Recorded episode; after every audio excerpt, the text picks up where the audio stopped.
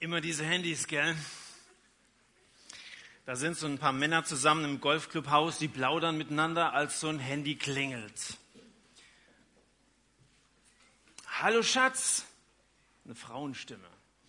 Hallo Schatz, ich stehe hier gerade vor einer Boutique und die stellen einen unglaublichen Nerzmantel zu einem ganz klasse Preis an. Was meinst du dazu? Soll ich den kaufen? Mann, überlegt kurz. Vielen Dank. Überlegt kurz. Okay, Schatz, dann, dann kaufen halt. Ach, Schatz, und äh, übrigens, als ich hierher vorbei, äh, hierher gegangen bin, da bin ich am Mercedes-Autohaus vorbeigekommen und dann habe ich das neue Coupé gesehen, weißt du, mit Ledersitzen und Metallic-Lackierung, allem Pipapo, 150.000 Euro. Was meinst du? Also das ist doch ein guter Preis, oder?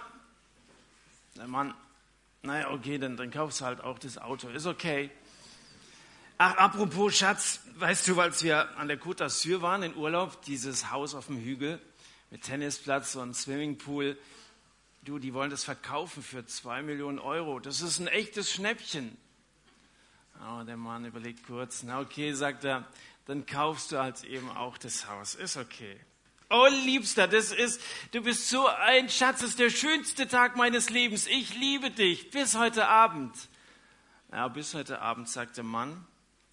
Und dann legt er auf, schaut sich das Handy an, lächelt so in sich hinein Weiß irgendjemand, wem dieses Handy gehört?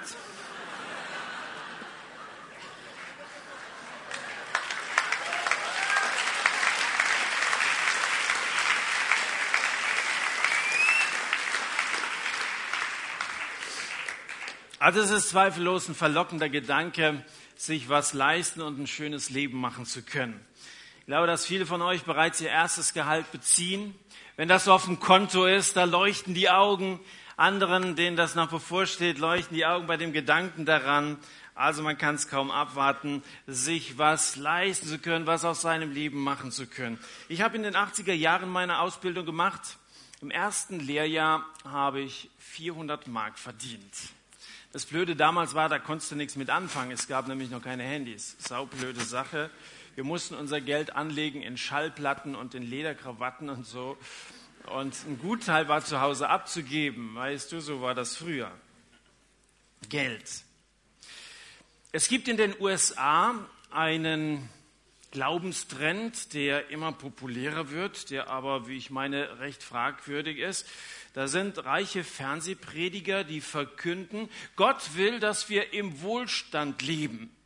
Also, dass du von Gott gesegnet bist, das merkt man an deinem Konto, das merkt man daran, dass es dir gut geht.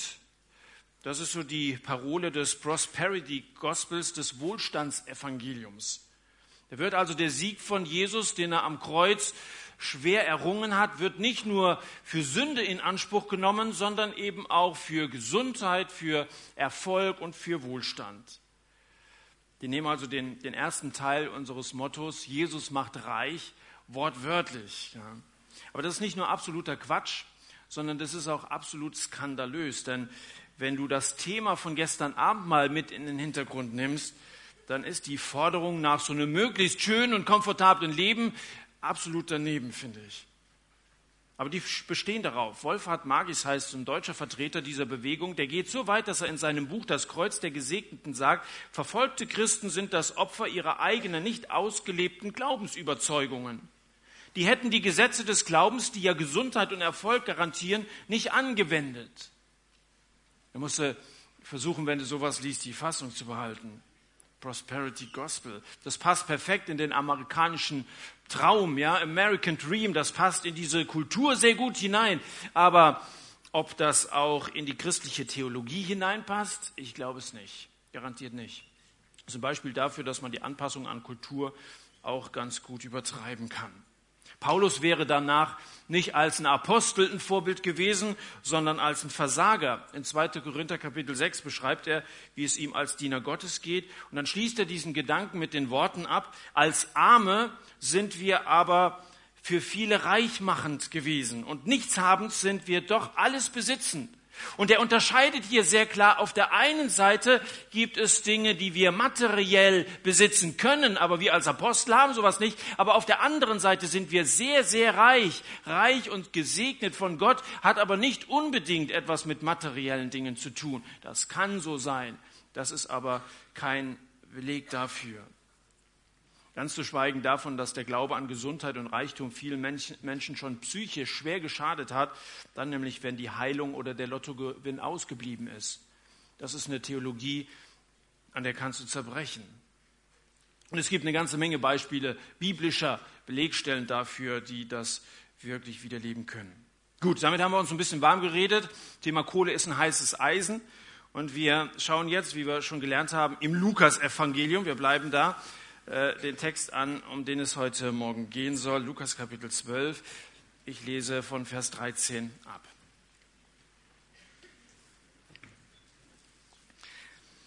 Einer aus der Volksmenge aber sprach zu ihm, Lehrer, sage meinem Bruder, dass er das Erbe mit mir teile. Er aber sprach zu ihm, Mensch, wer hat mich zum Richter oder Erbteiler über euch eingesetzt? Er sprach aber zu ihnen, seht zu, hütet euch vor aller Habsucht, denn auch wenn jemand Überfluss hat, besteht sein Leben nicht aus seiner Habe.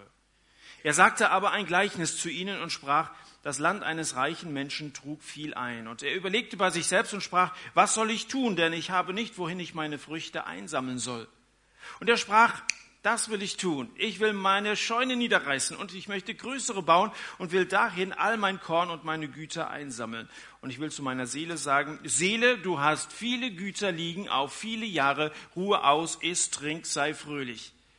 Gott aber sprach zu ihm, du Tor. In dieser Nacht wird man deine Seele von dir fordern. Was du aber bereitet hast, für wen wird es sein? So ist der, der sich Schätze sammelt und nicht Reiches im Blick auf Gott.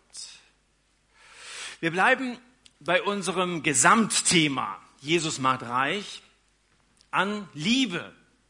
Und ich möchte mal die Frage stellen, was ist eigentlich das Gegenteil von Liebe? Das Gegenteil von Reichtum ist Armut. Das Gegenteil von Hitze ist Kälte. Das Gegenteil von Reichtum, äh, Entschuldigung, das Gegenteil von Liebe was würdet ihr sagen? Kommt, ihr müsst ein bisschen mitarbeiten. Hass.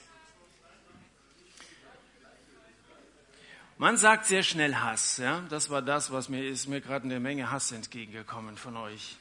Müssen wir zurücknehmen jetzt. Ja? Aber man sagt ganz schnell Hass.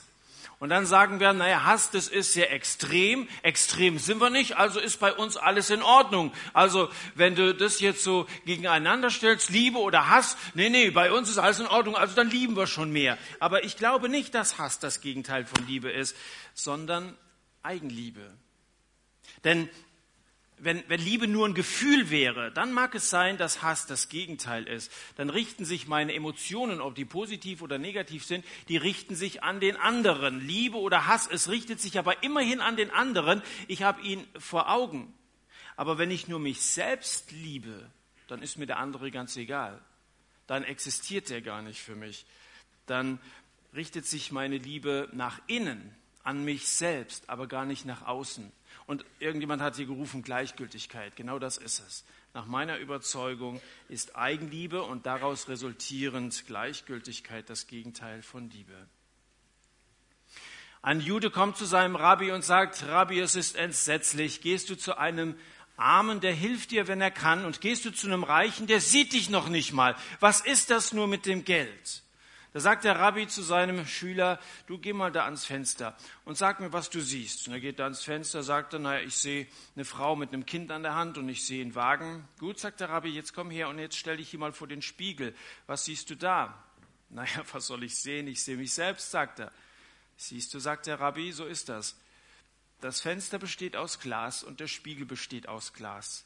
Kaum legst du ein bisschen Silber dahinter, siehst du nur noch dich selber. Jüdische Witze machen ein bisschen mehr Sinn als unsere Witze. Und das ist völlig richtig. Du legst ein bisschen Silber dahinter und auf einmal siehst du nur noch dich selbst.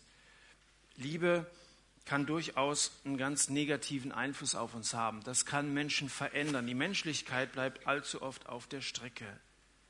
Aber für Jesus sind nicht Mittel wichtig, sondern für Jesus sind Menschen wichtig. Und wenn es in seiner Gegenwart um viele tausend geht, dann geht es um viele tausend Menschen. Wir sind ja im zwölften Kapitel des Lukas-Evangeliums. Schaut mal den ersten Vers an. Da heißt es, als sich unterdessen viele Tausende der Volksmenge versammelt hatten, so dass sie einander traten, fing er an, zu seinen Jüngern zu sagen. Da waren so viele zusammen. Hier sind jetzt mal gerade gut tausend, aber das waren viele tausend. Das waren viele solcher Stadthallen voller Menschen, die in der Erwartung zu Jesus gekommen waren, um vielleicht ein Wunder von ihm mitzuerleben oder eine seiner Reden mitzukriegen. Das waren Menschen, die sich gegenseitig auf die Füße getreten haben, nur um in der Nähe von Jesus zu sein. Und da steht Jesus dann in dieser gewaltigen Menge von Menschen in seinem Mitarbeiterkreis und er redet mit seinen Jüngern über die Zeit nach seiner Himmelfahrt. Ein sehr wichtiges Thema.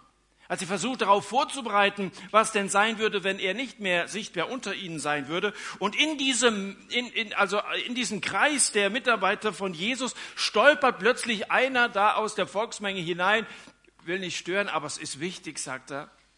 Lehrer, sage meinem Bruder, dass er das Erbe mit mir teile. Der Fragesteller, der gestern zu Jesus kam, er hat auch nach dem Erbe gefragt. Er hat gefragt, was muss ich getan haben, um ewiges Leben zu erben. Aber der hier, der scheint doch etwas mehr diesseits orientiert zu sein. Und wisst ihr, ich glaube, dass sich Jesus manchmal vorgekommen sein muss wie die Pausenaufsicht in der Grundschule. Ja, Herr Lehrer, mein Bruder will nicht mit mir teilen. Also so, so kindisch, oder? Da redet Jesus mit seinen Jüngern auch über die Zeit, wo Christen verfolgt werden. Lest mal die Verse 11 und 12. Schauen wir mal rein. Da ging es gerade darum, wenn sie euch vor die Synagogen, für die Obrigkeiten Machtfaber führen, dann sorgt euch nicht, womit ihr euch verantworten sollt, was ihr sagen sollt, denn der Heilige Geist wird euch in jener Stunde lehren, was ihr sagen sollt. Das ist das, was uns gestern so beschäftigt hat, ja. Das ist die Zeit, in der wir heute leben, in der die ganze Kirchengeschichte sich durchschlagen musste. Und jetzt kommt der, mein Bruder will nicht mit mir teilen. Jetzt kommt der mit was Wichtigem. Aber sollten wir nicht drüber lachen. Denn nach so einem Abend wie gestern, nach so einem Jugendtag, wo du vielleicht vorhin in der Gebetszeit mit einem Freund ausgetauscht hast, was dir vorgenommen hast, da sind wir so schnell wieder bei unserem Alltag. Da sind wir so schnell wieder im Konsum unserer Zeit drin. Da sind wir so schnell wieder bei der Eigenliebe. Gott bewahre dich davor, wenn du nach Hause gehst, so zu bleiben, wie du bist und was an dir ist, das zu verhindern, das tu, das tu. Der Mann redet zwar vom Teilen, aber es geht ihm gar nicht ums Teilen, es geht ihm ums Haben. Der will sein Erbe haben und er will Jesus auf seiner Seite haben aber wenn Jesus parteiisch wäre, dann wäre er in die Politik gegangen. Und er fragt ihn, wer hat mich als Richter oder als Erbteiler über euch eingesetzt? Jesus ist gekommen, um als Retter in dieser Welt Versöhnung zwischen Gott und Menschen herzustellen, für uns zu sterben. Als Richter wird er kommen, wenn er beim nächsten Mal diese Erde betritt. Darauf sollten wir vorbereitet sein. Aber hier ist er gekommen als Retter. Wer hat mich als Richter, als Erbteiler über euch eingesetzt? Und wieder erzählt Jesus eine Geschichte. Das Land eines Menschen trug viel ein. Jener Bauer hatte alles richtig gemacht. Gut, den Acker, den hatte er geerbt. Gut, das Saatgut, das war noch vom Vorjahr übrig geblieben. Gut, das Verhältnis von Sonne, Wind und Regen war ausgesprochen günstig in diesem Jahr. Aber davon abgesehen hat er alles richtig gemacht. Und wenn einem sonst keiner auf die Schulter klopft, dann macht man es zur Not eben mal selber. Was trägt eigentlich dein Land ein? Das Land eines Menschen trug viel ein. Was trägt das Land deiner Eltern ein? Ihr wohnt in einem Dreifamilienhaus, habt eine Vierzylinder BMW, macht Urlaub im Fünf-Sterne-Hotel, nicht in Bayern, sondern auf Barbados. Ich habe mich da nicht einzumischen, aber wenn allein diese Dinge dein Leben ausmachen sollen, dann bist du auf dem besten Wege, ein Spießbürger zu werden. Was ist denn so ein Spießbürger? Das ist jemand, der an seinen Gewohnheiten hängt. Der hat einen äußerst engen Horizont, in dem er sich bewegt. Dieser Horizont setzt sich zusammen aus mein Haus, mein Herd, mein Hund. Ja? Also das ist so ein, so, ein, so, ein, so ein ganz gut bürgerlicher Mensch, der, der ein schlichtes, normales Leben wie jeder andere führt. Und ich habe gar noch nicht mal den Eindruck, dass der Herr etwas hat gegen Haus, gegen Herd, gegen Hund, gegen Habe. Das verurteilt unser Herr nicht. Was haben wir gelesen in Vers 15? Denn auch wenn jemand Überfluss hat, besteht sein Leben nicht daraus. Wenn jemand Überfluss hat, das setzt Jesus hier einfach mal voraus, das ist nun mal das Schicksal von einigen Leuten. Kannst nichts machen. Zu beneiden sind die deswegen nicht unbedingt, wenn jemand Überfluss hat. Wer ein Vermögen hat, das macht Gott ihm gar nicht zum Vorwurf. Was er sagt ist, Psalm 62, Vers 11, fällt euch Reichtum zu, das setzt er einfach voraus. Reichtum, Überfluss wird einfach vorausgesetzt. Fällt euch Reichtum zu, so hängt euer Herz nicht daran. Darum geht es. Hütet euch vor jeder Habsucht, sagt Jesus. Was glaubst du denn, wie viel Geld man braucht, um glücklich zu sein? Die Antwort ist einfach, immer noch etwas mehr. Wer die C-Klasse fährt, der strebt es an, Maybach zu fahren. Und wer dann Maybach hat, der möchte einen Privatjet fliegen. Und wer dann einen Jet hat, der sieht einen, der noch ein größeres Flugzeug hat, und dann möchte man das gerne haben. Materialismus stellt den Menschen niemals zufrieden. Niemals. Carmen, eine Frau aus unserem Dorf, erzählt von einem Erlebnis auf dem Campingplatz. Da war so ein bisschen weniger freundlicher Zeltnachbar, der Korpulenz und Hawaii-Hemd füllte, weißt du, so ein richtiger typischer Camper. Und der erklärt die Familie darüber auf, dass die Zelte nicht so dicht nebeneinander aufzubauen sind und so. Der, der ist sowieso mit Sack und Pack umgezogen und ist an eine sonnige, sonnigere Stelle gezogen. Also das Gespräch ist eigentlich völlig überflüssig gewesen. Und am nächsten Tag traf Carmen diesen Mann notgedrungen am Strand wieder. Und da konnte sie sich die Frage nicht verkneifen, na, sind Sie jetzt zufrieden? Und dieser Mann antwortete, zufrieden, Zufriedenheit hat für mich etwas mit Stillstand zu tun. Und Carmen konterte dann, Zufriedenheit hat für mich etwas mit Bescheidenheit zu tun. Da waren die beiden aufeinander aufmerksam geworden und sind in ein interessantes Glaubensgespräch gekommen. Aber das ist so die Kornbauer Philosophie. Zufriedenheit gleich Stillstand. Und die Folge ist, dass Raffgierige immer unzufrieden bleiben. Das ist das Problem dabei. Warum sind denn so viele Menschen so ruhelos? Warum, warum äh, gerade jetzt eine Dokumentation über Burnout gesehen? Das, das gibt es natürlich auch unter Christen, das ist mir durchaus bewusst. Aber viele sind so im Stress, weil sie immer mehr und mehr und mehr haben müssen. Warum ist der Lebenshunger kaum zu stillen?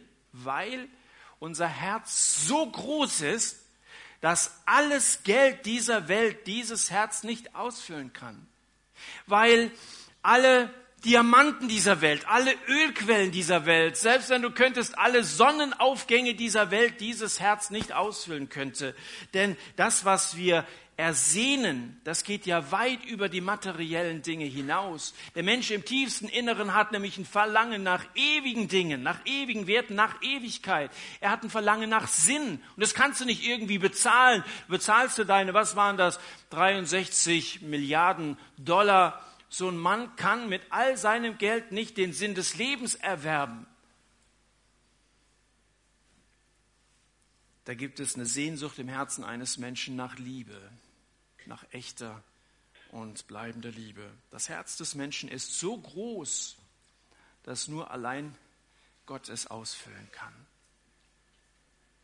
Damit will ich deine diesseitigen Wünsche und Träume gar nicht zerstören. Wenn ich hier von Bescheidenheit rede, dann möchte ich, dass du dich an der Güte Gottes freuen kannst.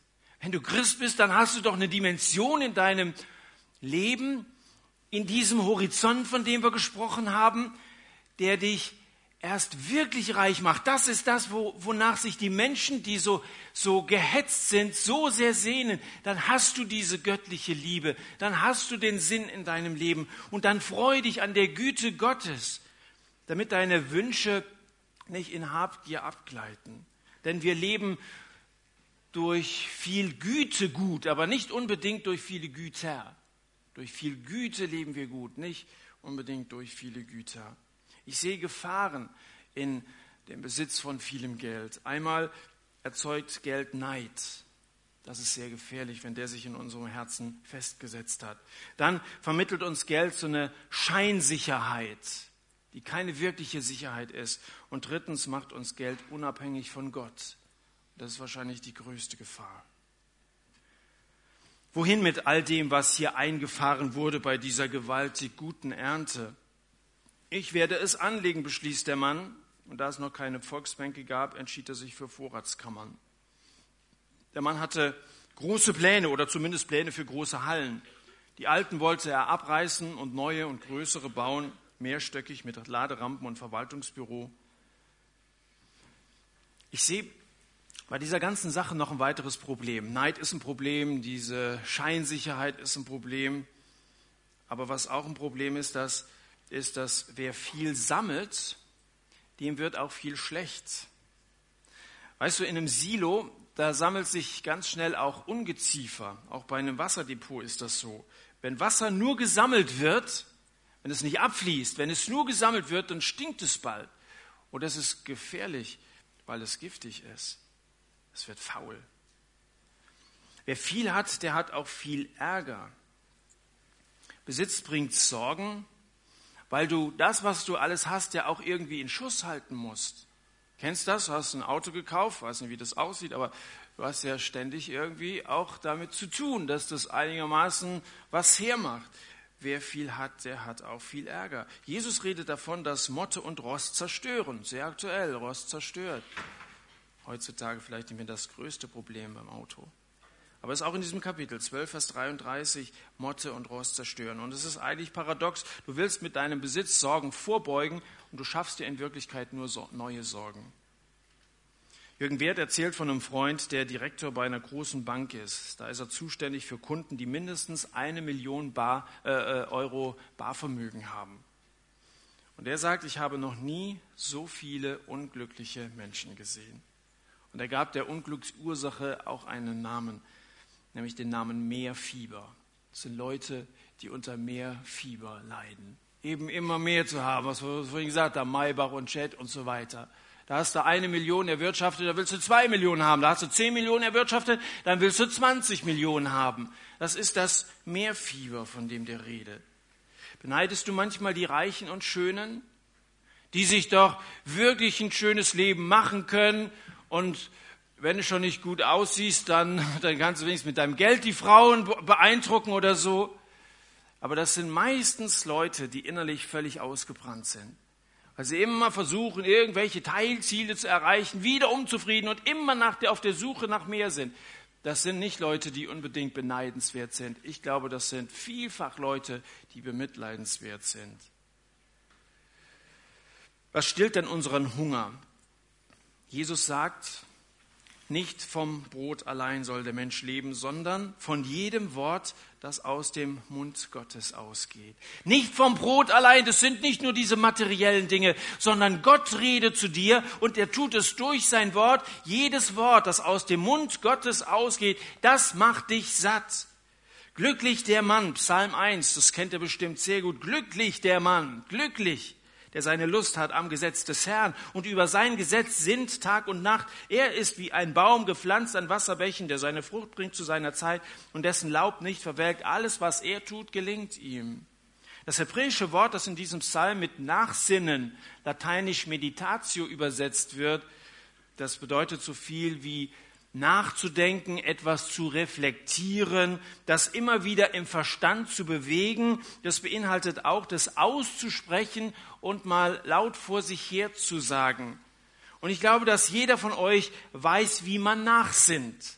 Jeder von euch weiß, wie man dieses Meditieren machen muss. Denn wenn du weißt, wie man sich sorgt, dann weißt du auch, wie man meditiert. Ständig diese Gedanken im Kopf zu haben, immer auf der Suche nach einer Lösung zu sein. Sorgen heißt meditieren über das Negative, Wiederholen des Problems statt der Schrift.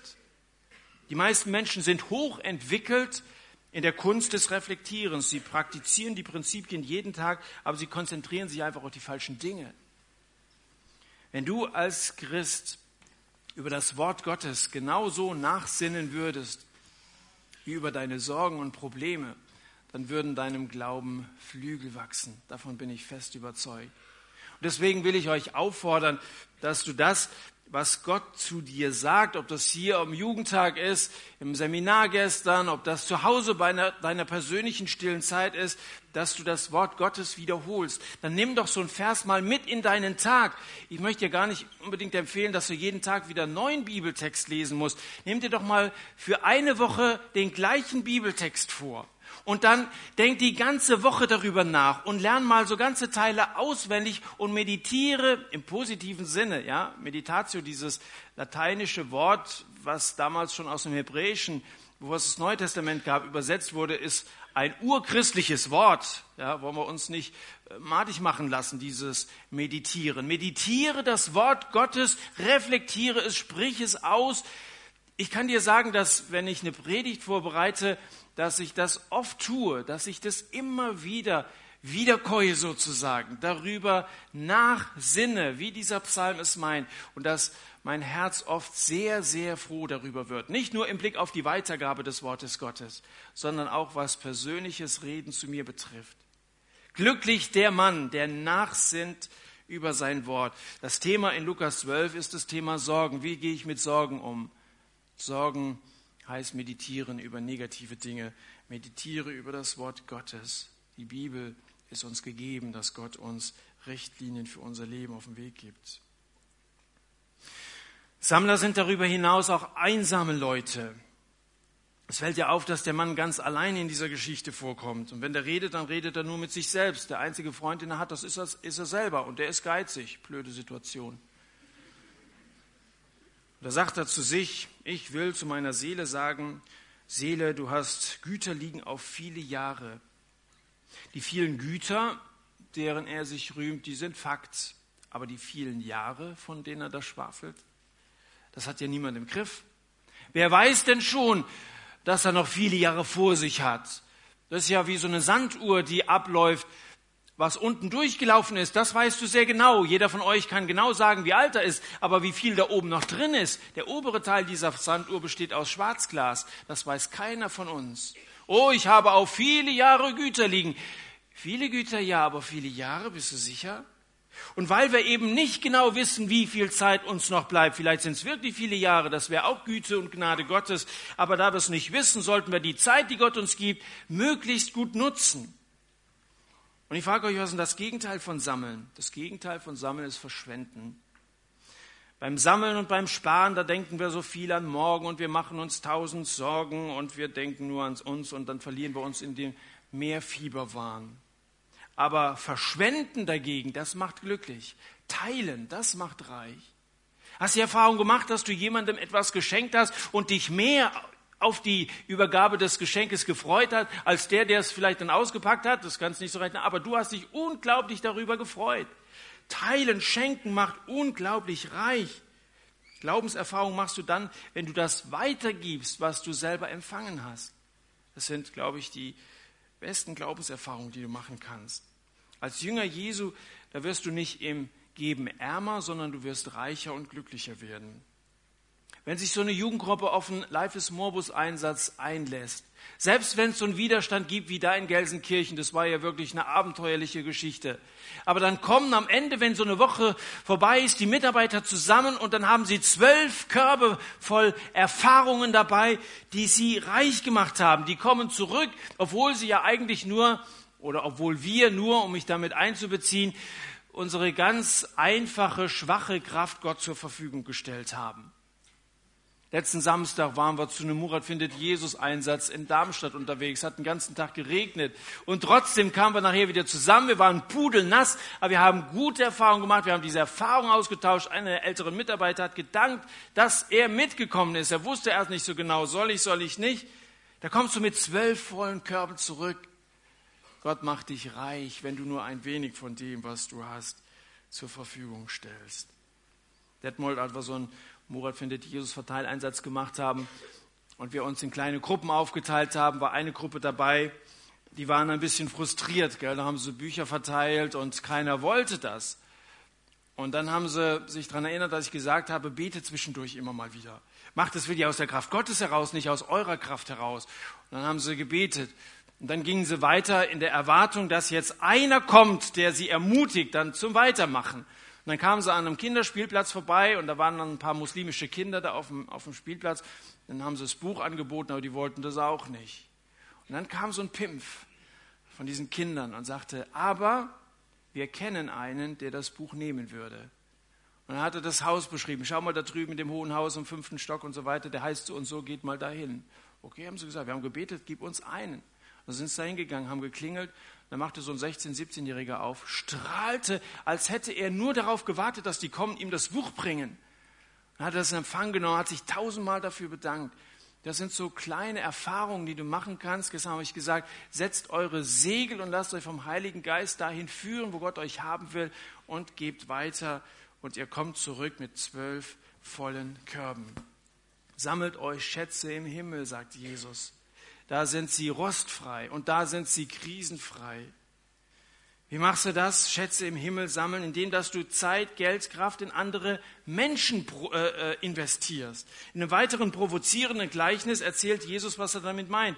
Da stellt er mich der Besitzer eines Weinbergs Tagelöhner zu einem fairen Lohn für seine Lese ein. Die erste Gruppe am Morgen, die zweite am Mittag, die dritte kurz vor Feierabend. Und die letzte Gruppe bekommt ihren Lohn als erste ausgezahlt, einen ganzen Tagessatz. Und da sagst du, das ist doch pure Verschwendung. Aber so ist Gott, will Jesus damit sagen. Er verschwendet nun mal seine Freundlichkeit. Er verschwendet an Menschen. Er zahlt mehr, als er zahlen müsste. Viel mehr, viel mehr. Und deswegen macht es genauso. Ihr, die ihr von diesem Gott beschenkt worden seid, macht es genauso und verschwendet eure Freundlichkeit. Wenn die Liebe Gottes in dein Herz gekommen ist, dann bist du in der Lage, diese Liebe auch weiterzugeben. Nochmal, so ein Wasserdepot stinkt bald. Wenn du es nicht weitergibst, wenn das nur gelagert wird, kannst du nicht nur im Empfang nehmen und das nicht durchfließen lassen. Du sollst ein Kanal der Liebe Gottes sein. Zu Abraham hat Gott gesagt, ich will dich segnen und du sollst ein Segen sein. 1. Mose 12, Vers 2. Ich will dich segnen. Wir sind abhängig von Gott, ganz ohne Frage. Aber weil du so gesegnet bist, sollst du ein Segen für andere sein. Verschwendet eure Zeit, euer Geld, sammelt euch Schätze im Himmel. Mit verschwenden meine ich tatsächlich auch Geld verschwenden. Das meint auch dieses Gleichnis vom reichen Kornbauern. Und die Bibel spricht an vielen Stellen davon, dass wir freigebig sein sollen. Und sie redet an vielen Stellen oder warnt an vielen Stellen vor Reichtum. Geld soll benutzt, aber nicht geliebt werden. Gott möchte, dass wir materielle Dinge nutzen und dass wir Menschen lieben. Aber wenn wir materielles lieben, dann werden wir Menschen benutzen. Das ist das Problem. Politik und Wirtschaft machen uns vor, wie schamlos Menschen andere benutzen und dann wieder fallen lassen, nur um besser selber voranzukommen. Harry Truman war früher US-Präsident. Der sagte mal, wenn du in Washington einen echten Freund haben willst, dann kauf dir einen Hund. Wenn du, und der wusste, wovon er spricht, ja, der ist in der Macht ganz oben angekommen. Wenn du unter solchen Leuten Freunde suchst, dann suchst du vergeblich. Da wird, da wird der Mensch ausgenutzt, weil Materielles und Macht geliebt wird. Und wenn wir schon bei Politik sind, im Moment gehen ja beängstigende Meldungen durch die Medien. Immer mehr Menschen können die Grundnahrungsmittel wie Brot und Reis nicht mehr bezahlen. In Ländern wie Haiti oder Mexiko ist es zu gewalttätigen Protesten gekommen, zu Hungerstreiks, was man diesem Ausmaß lange nicht erlebt hat, obwohl der Hunger kein neues Problem ist. An der Börse ist der Preis für Getreide allein in den letzten drei Jahren zwischen 80 und 180 Prozent gestiegen. Und ein Ende dieser Teuerung ist überhaupt nicht abzusehen. Und immer noch hungern in der ganzen Welt mehr als 850 Millionen Menschen. Kannst du dir das vorstellen? Hast die Bilder von gestern Abend noch in, vor Augen? Teilweise hat man die in den Präsentationen gesehen, wo Kinder Dreck essen müssen. 850 Millionen Menschen in der Welt haben nichts zu essen. In der UN-Millenniumserklärung haben sich die Staaten der Welt dazu verpflichtet, die Zahl der Hungernden bis 2015 zu halbieren. Und weißt du, was der Trend ist? Die Zahl steigt. Die Tendenz steigt mehr und mehr. Die Schuld an dieser Krise nur bei Biokraftstoffen zu suchen, das greift sicher zu kurz. Das ist sicher eine Sache, aber das ist nicht alles. Ich will uns jetzt nicht die Verantwortung für die ganze Welt auferlegen, die haben wir nicht und die könnten wir auch gar nicht tragen, aber die Frage muss doch erlaubt sein. Warum liegt es auch daran, dass es dem Menschen generell an aktiver Liebe fehlt, dass der Mensch nicht mehr in der Lage ist zu teilen, das, was er hat, im Überfluss hat, an die abzugeben, die Mangel haben. Und da sind wir als Christen gefragt. Schon im Alten Testament fordert Gott im Evangelium nach Jesaja an, Entschuldigung, die Leute, die jetzt nur die Aufnahme hören und nicht das Spiel vorhin gesehen haben, könnten meinen, Jesaja sei wirklich ein Evangelium. Vielleicht könnte er es digital rausschneiden, was ich gerade sagte. In Jesaja 58 heißt es, gebt dem Hungrigen zu essen. Und da sieht Gott eben die ganze Menschheit und deswegen fleht er seine Leute an, gebt dem Hungrigen zu essen, schaut doch mal um euch herum, nehmt Obdachlose auf, sagt er. Und wenn ihr einem begegnet, der in Lumpen herumläuft, gebt ihm Kleider, helft, wo ihr könnt und verschließt eure Augen nicht vor den Nöten dieser Menschen. Augen auf im Straßenverkehr, haben wir gestern gesagt. Für Menschen, die Open Doors uns gestern ans Herz gelegt hat, zu beten ist eine Sache. Und die will ich nicht dadurch abgelöst wissen.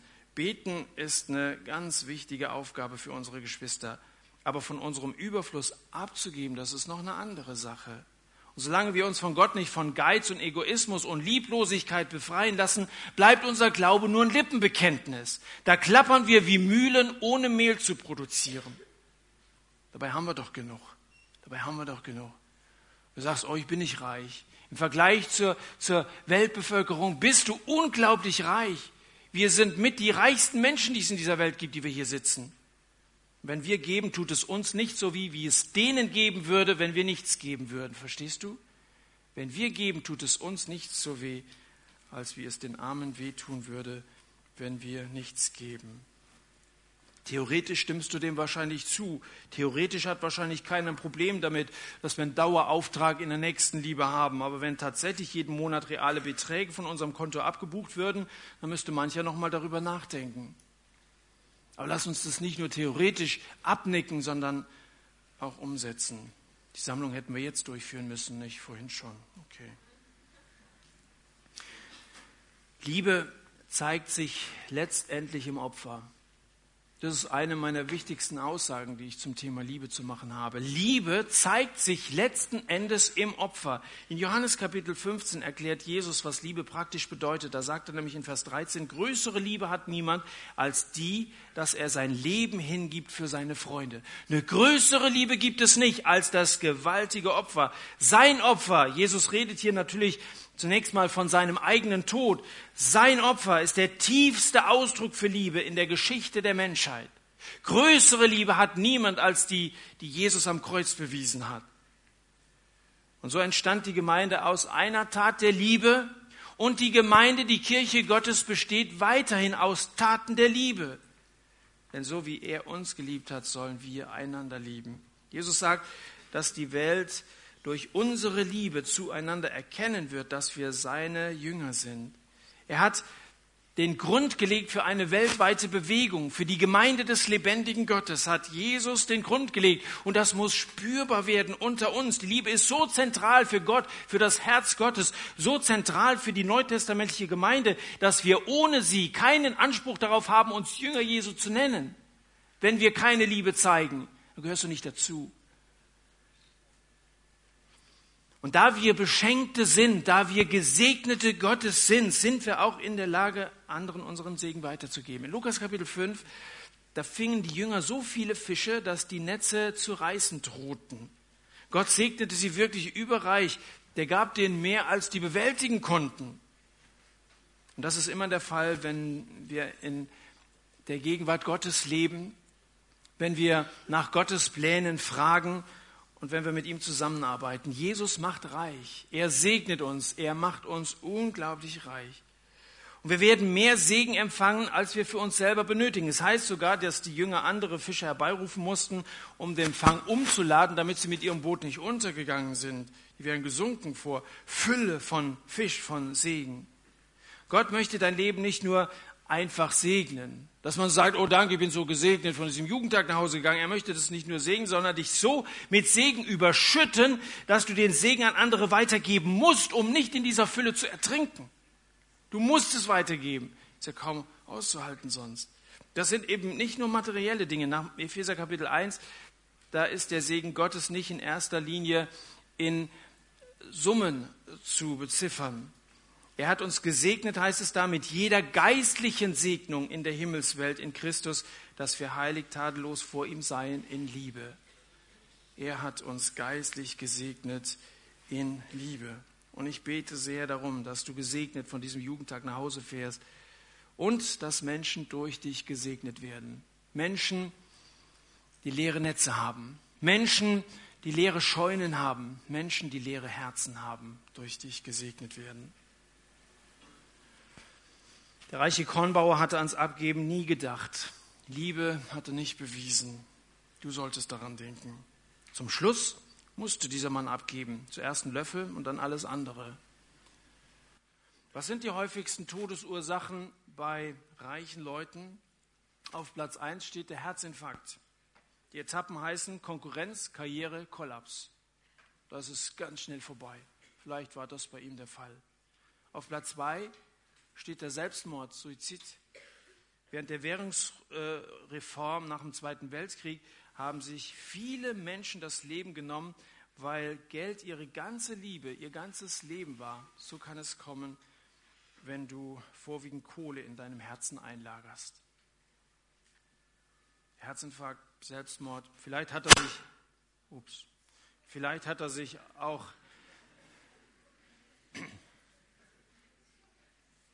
Entschuldigung. Vielleicht hat er sich auch an handgeschnitzten Pommes verschluckt, ich weiß es nicht, wie auch immer. Gott hat jedenfalls beschlossen, du musst sterben. Du musst sterben. Und das war dann das Ende eines Spießbürgers. Der alte Philosoph Sören Kierkegaard hat recht, der gesagt hat, ein Spießbürger ist, wer ein absolutes Verhältnis zu relativen Dingen hat. Ein Spießbürger ist einer, der ein absolutes Verhältnis zu relativen Dingen hat. Da sagst du Hauptsache Gesundheit, Hauptsache Karriere, Hauptsache wohlgeratene Kinder und wohlgefühlte Konten. Das ist typisch spießbürgerlich. Wer so denkt, verwe verwechselt die Lebensmittel mit der Lebensmitte, mit Gott und seiner Sache. Das ist das Wichtigere. Und ich will dir mal eine, eine ganz praktische Frage stellen, Hand aufs Herz. Was macht dir ein Kratzer an deinem Auto aus, falls du eins hast? Du stehst da oben am Parkplatz, gell? Kommst nachher, bist einer der Letzten und dann steht dein Auto ein bisschen alleine da, die anderen sind alle ausgeparkt und da hast du dann so richtig schöne Delle daneben drin. Ich sag dir, das ist das Thema auf der Heimfahrt. Und ich sag dir, das ist heute Abend dein letzter Gedanke und es ist morgen dein erster Gedanke. Du bist tief sauer darüber. Das beschäftigt uns sehr. Und jetzt frage ich dich, was macht dir eigentlich die verlorene Seele deines Schulkameraden aus oder deines Nachbarn oder so? Wenn dir das nicht so viel ausmacht, dann siehst du daran, wie erdverbunden wir noch sind, wie diesseits orientiert wir sind, wie sehr wir an diesen Dingen, an diesen vergänglichen Dingen hängen. Ein relativ schnelles Rennpferd ist nicht genug. Das ist ein Pferderennen. Jetzt sollst du auf irgendein Pferd setzen. Einer, der sich ein bisschen auskennt, sagt, oh du, da die Nummer drei, die ist relativ schnell. Oh, relativ schnell, sagst du. Man setzt sein ganzes Vermögen auf dieses Pferd, aber ein relativ schnelles Pferd ist nicht genug. Er hat gesagt, wir setzen dann unser, unser, unser ganzes Haben auf relative Dinge. Da haben wir ein absolutes Verhältnis zu relativen Dingen. Wem gehört denn dein Geld, wenn du auf ein relativ schnelles Pferd setzt? Das ist die Frage, die Jesus am Ende stellt, die Gott stellt. Für wen wird es sein, was du da zusammengesucht hast? Sein Leben lang hat der Kornbauer Erfolg gehabt und sah deswegen auch überhaupt keinen Grund, seine Einstellung zu ändern. Bis Gott zu ihm sagt, du Dummkopf, du Tor, du hast ja aus lauter Eigenliebe ein Eigentor geschossen. Du Dummkopf. Der dümmste Bauer hat die dicksten Kartoffeln, haben wir vorhin gesehen, ja? Das stimmt schon. Du Dummkopf. Wer ist ein Dummkopf? Ein Dummkopf ist ein Spießbürger, der aufs falsche Pferd setzt. Deswegen möchte ich euch auffordern, seid nicht so dumm sondern seht das Leben so, wie es ist, in allen Schichten, in dem, was Gott unsichtbar zu bieten hat. Und wenn du merkst, dass dein Pferd tot ist, dann steig ab.